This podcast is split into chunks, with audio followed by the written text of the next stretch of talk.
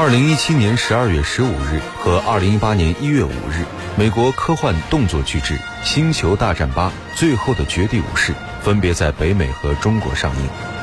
新的星战系列一直面临着众多质疑，随着上一代的主角们纷纷退出，新一代的主角们需要开创新的时代。影迷们有不舍和惋惜，也有质疑和抱怨。但是，正如卢克曾经说过。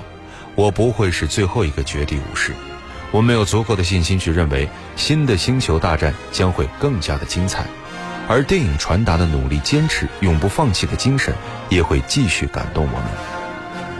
如果说你也喜欢星战系列影片，那么就希望您关注我们的节目这一次的特别策划。大家晚上好，这里是今晚我们说电影，我是英超。今天我们在永恒记忆单元一起来和大家分享的是美国经典影片《星球大战》第三部《西斯的复仇》。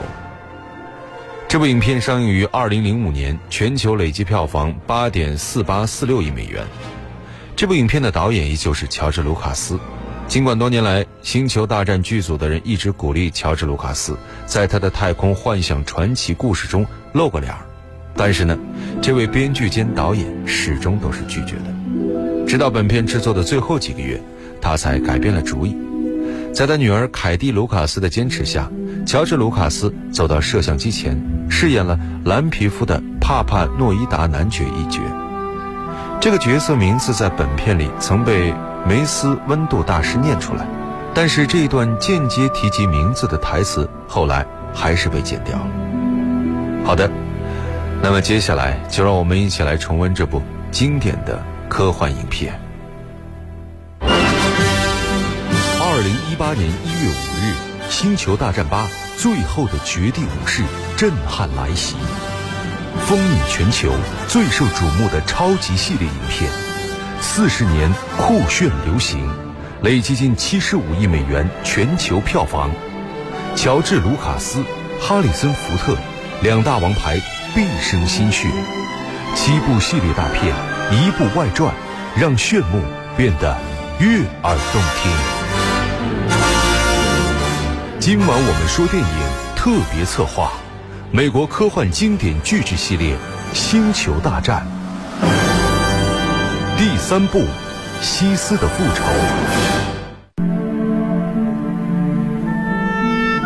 席卷银河的克隆人战争进入到第三年，恐怖的分离势力机器人军官。格里夫斯将军奇袭共和国首都，绑架了最高议长帕尔帕廷。就在分离势力舰队企图带着人质逃离克洛桑时，欧比旺·克诺比和安纳金天行者登上分离势力的旗舰“无形之手号”，展开了营救行动。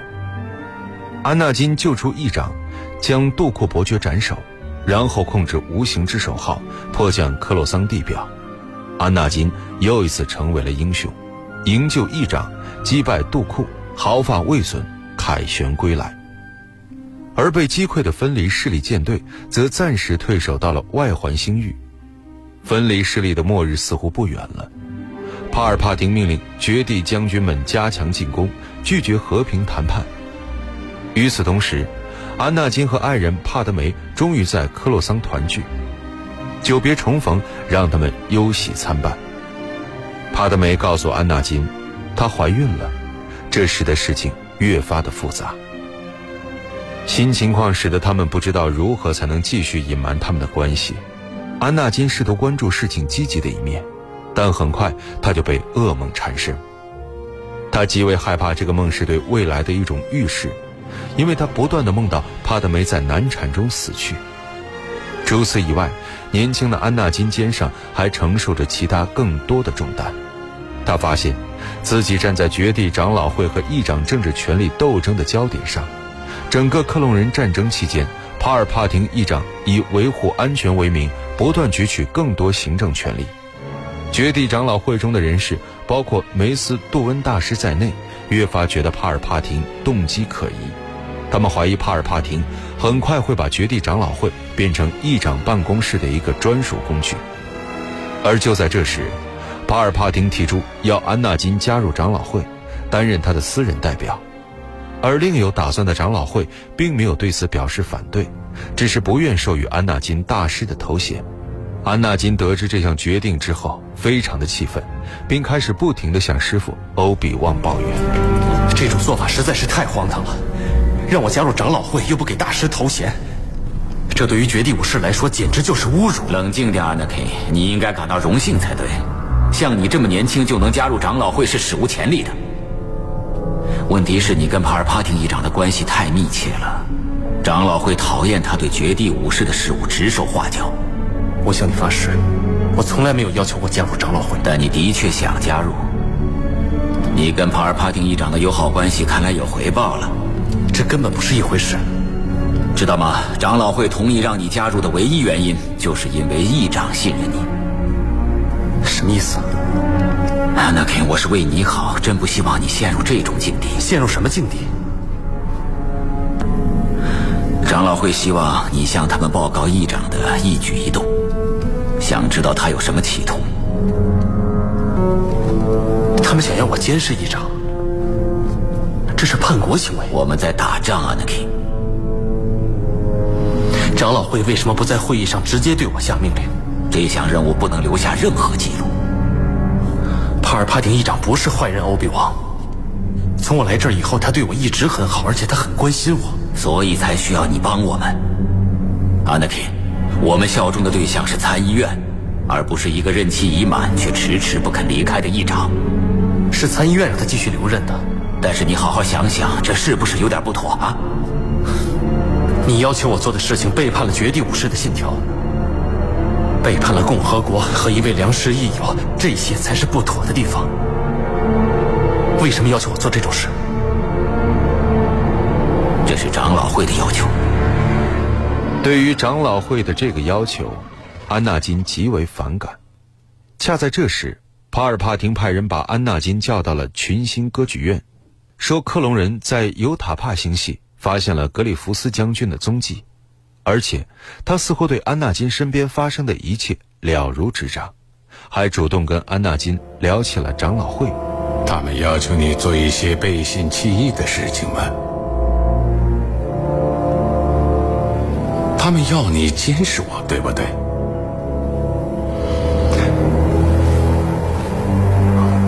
我不知道，我不知道该怎么说。还记得我以前跟你说过的吗？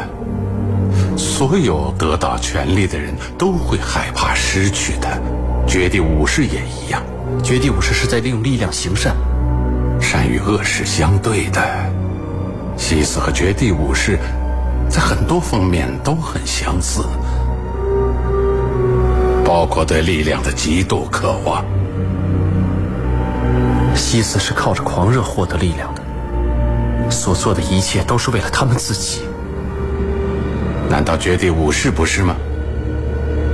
绝地武士是无私的，他们关心的是别人。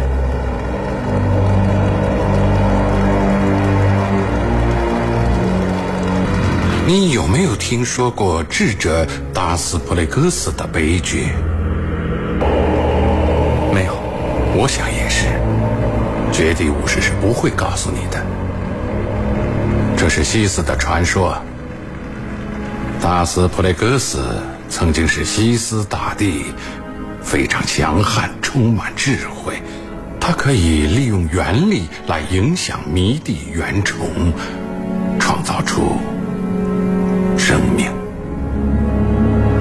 他对原力的黑暗面了如指掌，甚至可以让他所在乎的人起死回生。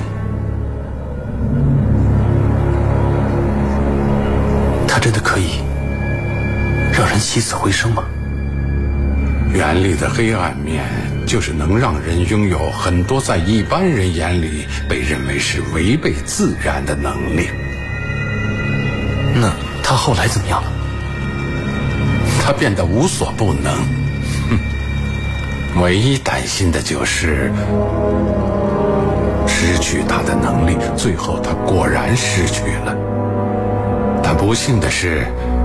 他把一切本事都传授给徒弟了。后来，这个徒弟趁他睡觉时杀了他，真是讽刺。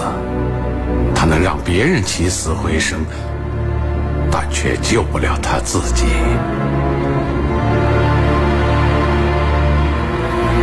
我有可能学到这种能力吗？他们不可能教你。帕尔帕廷的话让安纳金犹豫不决，甚至开始怀疑自己的立场。而在接下来计划围剿格里夫斯的行动中，安纳金因为听信了帕尔帕廷的花言巧语，认为自己是行动指挥官的最佳人选。但长老会却觉得安纳金经验不足，再加上他与帕尔帕廷的亲密关系，长老会有所忌惮，只好派遣欧比旺去了尤塔帕星系。这让安纳金怀恨在心，因为他暗自深信自己比其他的绝地大师都要强大，认为他们是畏惧他的实力才排挤他。对此，帕尔帕廷也是想方设法推波助澜。同时，安纳金因为噩梦的纠缠，不断被恐惧侵蚀。即便是和帕德梅待在一起，那些噩梦的形象也总能浮现在他的脑海中。省略点力气。我不行。坚持住，帕德梅。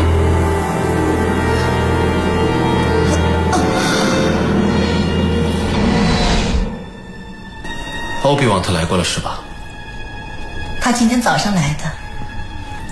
他来干嘛？他很担心你，说你最近的压力很大。我很困惑。困惑？什么意思？欧比王和长老会都不信任我。你怎么会有这种感觉呢？发生了一些事。我不是一个称职的绝地武士。我想要更多。我知道不该这样。你对自己要求太高了。我找到了救你的方法。救我？从我的噩梦里。你为这个困惑？我不会失去你的，帕德。我不会难产而死的，安娜基，我保证。不是我保证。安纳金的承诺让他开始不断的偏向于帕尔帕廷一方。与此同时，帕尔帕廷也在不断的利用帕德梅和神秘力量来引诱安纳金。似有觉察的安纳金开始质疑帕尔帕廷的身份，而帕尔帕廷却对自己西斯尊主的身份供认不讳。他以原力黑暗面的知识和力量诱惑安纳金，许诺会为安纳金指出一条没有规矩、没有信条、没有边界的原力之路。不过，安纳金拒绝了他，并向温度大师告发了帕尔帕廷的身份。于是，温度带领一队武力高强的绝地武士前去逮捕帕尔帕廷，但却拒绝让安纳金随行。安纳金独自一人留下，心乱如麻。他意识到。帕尔帕廷可能是拯救帕德梅唯一的希望，于是他冲到议长办公室，发现温度正要杀死西斯尊主达斯西迪厄斯。你现在被捕了，尊主大人。安纳基，我跟你说过事情会这样，我说对了，绝地武士要造反了，西斯横行的时代已经过去了，懂吗？你已经失败了。啊不。不，不，你去死吧！天行者的剑刃干净利落地斩断了温度的手臂，失去防御的温度被帕尔帕廷一掌轻易击败，飞出了宇宙。我都干了什么？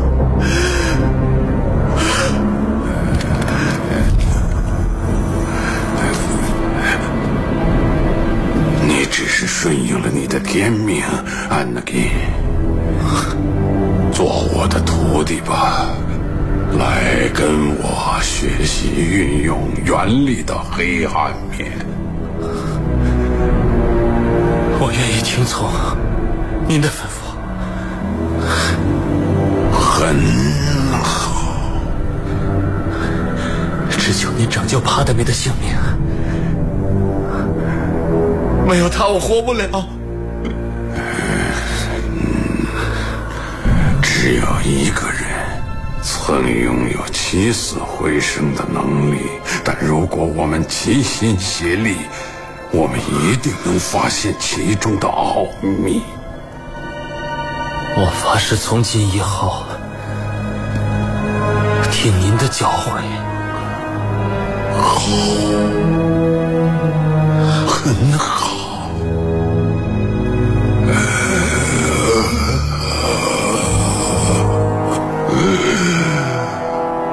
你拥有强大的原力，一定会成为强大的西斯武士。从今以后，你将会被称为大斯，伟大。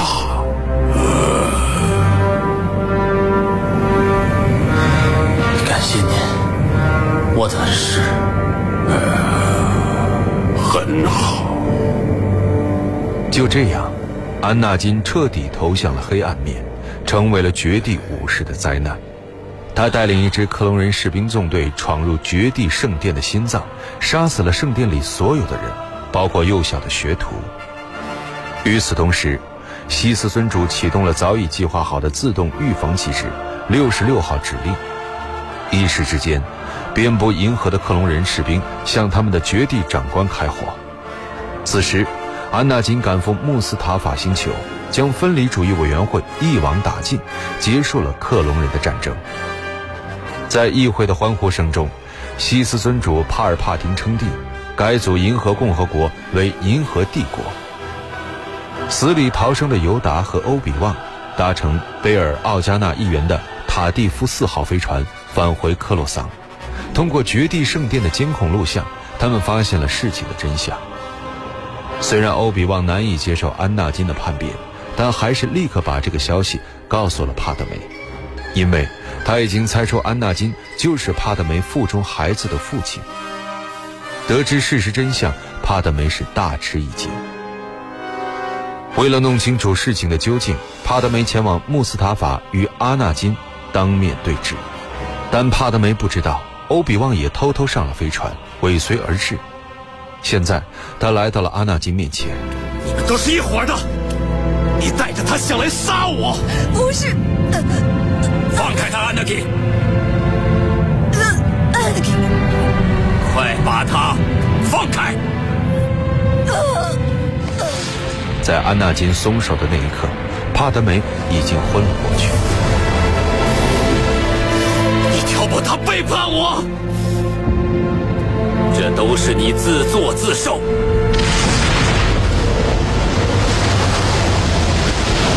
休想从我身边夺走他！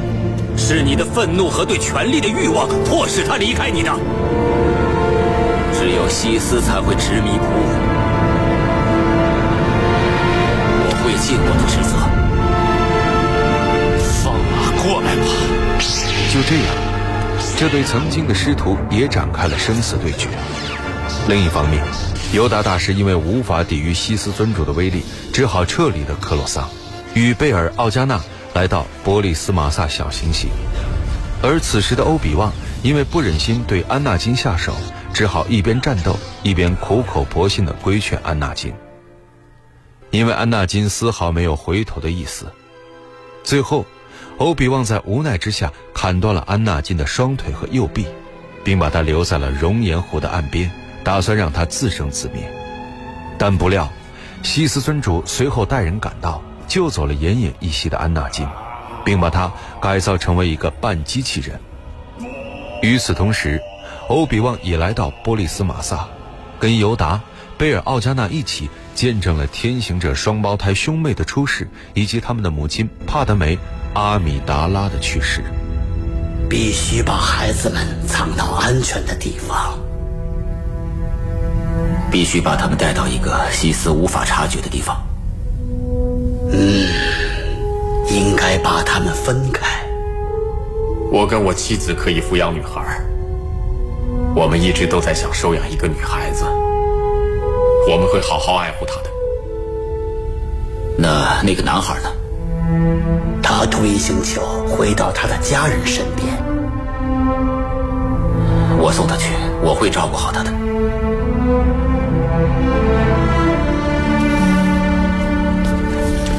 在时机成熟之前，我们不要露面。可诺比大师，你等一下，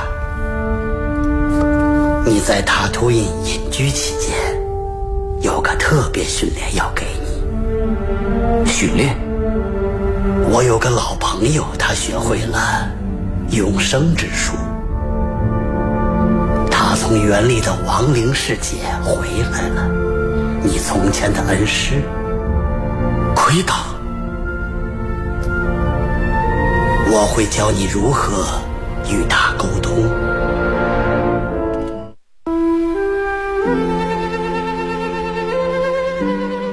一扇窗，一扇门，一片光影，一个故事，一个世纪。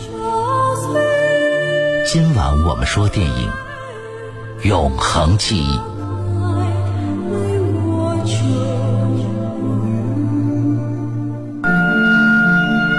好的，欢迎回来，这里依然是今晚我们说电影，我是英超。今天我们一起来分享的是美国科幻影片《星球大战三：西斯的复仇》。为了拍摄这部影片，安纳金的扮演者海登·克里斯滕森增重了十一公斤，而影片拍摄的最后一个镜头也是海登·克里斯滕森完成的。当导演乔治·卢卡斯平静地向全体演职人员宣布：“停，到此为止。”摄像机终于停止了转动。当时是在英国的八号摄影棚。一九七七年的《星球大战一：曙光乍现》也曾在那里拍摄。好的，节目最后我们一起来分享《星球大战三：西斯的复仇》的片尾音乐。